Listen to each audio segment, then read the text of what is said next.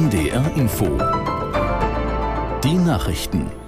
Um 14.30 Uhr mit Michael Hafke. In Hamburg läuft derzeit die dritte Großdemonstration gegen Rechtsextremismus innerhalb weniger Wochen. Zu der Kundgebung hatten die Klimaschutzbewegung Fridays for Future und etwa 40 weitere Verbände und Organisationen aufgerufen.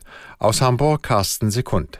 Zehntausende Menschen stehen hier entlang der Edmund-Siemers-Allee rund um den Dammtor-Bahnhof, halten Plakate hoch mit Aufschriften wie Solidarität ist unser Motto, Deutschland bleibt bunt oder Ich bin gegen Rechtsextremismus. Sie lauschen den lautstarken Beats etwa der Band Deichkind oder aber engagierten Rednern wie Christoph Bautz von der Bürgerbewegung Organisation Campact, die auch von der Bundesregierung eine offene Politik gegen Rechtsextremismus fordern. Deutschland stockt seine humanitäre Hilfe für die Ukraine zwei Jahre nach Beginn des russischen Angriffskrieges um weitere 100 Millionen Euro auf.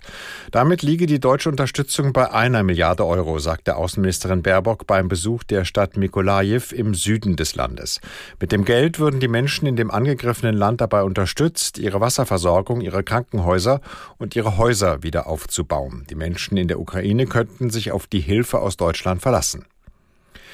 Die Houthi-Milizen im Jemen haben nach eigenen Angaben Raketen auf einen unter US-Flagge fahrenden Öltanker abgefeuert. Ein Sprecher der Miliz teilte mit, es seien mehrere Raketen auf die Tom Tor im Golf von Aden geschossen worden.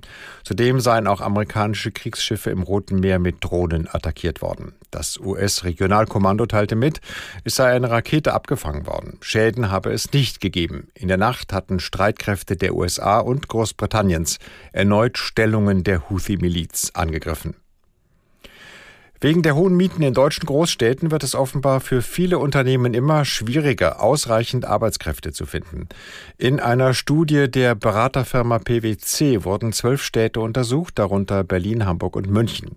Aus der Nachrichtenredaktion Patricia Werner. Die große Mehrheit der Berufstätigen schätzt zwar das Leben in der Großstadt, besonders wegen der kurzen Arbeitswege und der Bildungs- und Kulturangebote.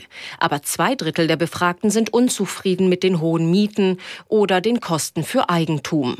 Jeder Neunte hat deshalb laut der Umfrage schon den Job gewechselt. Am höchsten war die Wechselbereitschaft mit 38 Prozent in Stuttgart, gefolgt von Berlin und München. Um die Lage zu verbessern, fordern viele Studienteilnehmer von der Politik, Wohnungsbauprogramme stärker auf Haushalte mit kleinen und mittleren Einkommen auszurichten. Verbraucherschützer und Gesundheitsexperten fordern ein Machtwort von Kanzler Scholz bei einem Gesetz gegen Werbung für ungesunde Lebensmittel im Kinderprogramm. Ein entsprechender Gesetzentwurf wird schon länger von der FDP blockiert. Aus der Nachrichtenredaktion Jana Schwarzer. 15 Prozent der Kinder und Jugendlichen gelten offiziell als übergewichtig. Um das zu ändern, hat Ernährungsminister Özdemir schon vor einem Jahr einen Gesetzentwurf vorgelegt. Werbung für Lebensmittel mit viel Fett, Zucker oder Salz soll demnach nicht im Fernsehen laufen, wenn viele Kinder zuschauen. Der FDP geht das zu weit. Also passiert nichts. Die Chefin der Verbraucherzentralen POP sagt jetzt, die Politik muss endlich ins Handeln kommen. So sehen das unter anderem auch die Organisation Foodwatch und der AOK Bundesverband.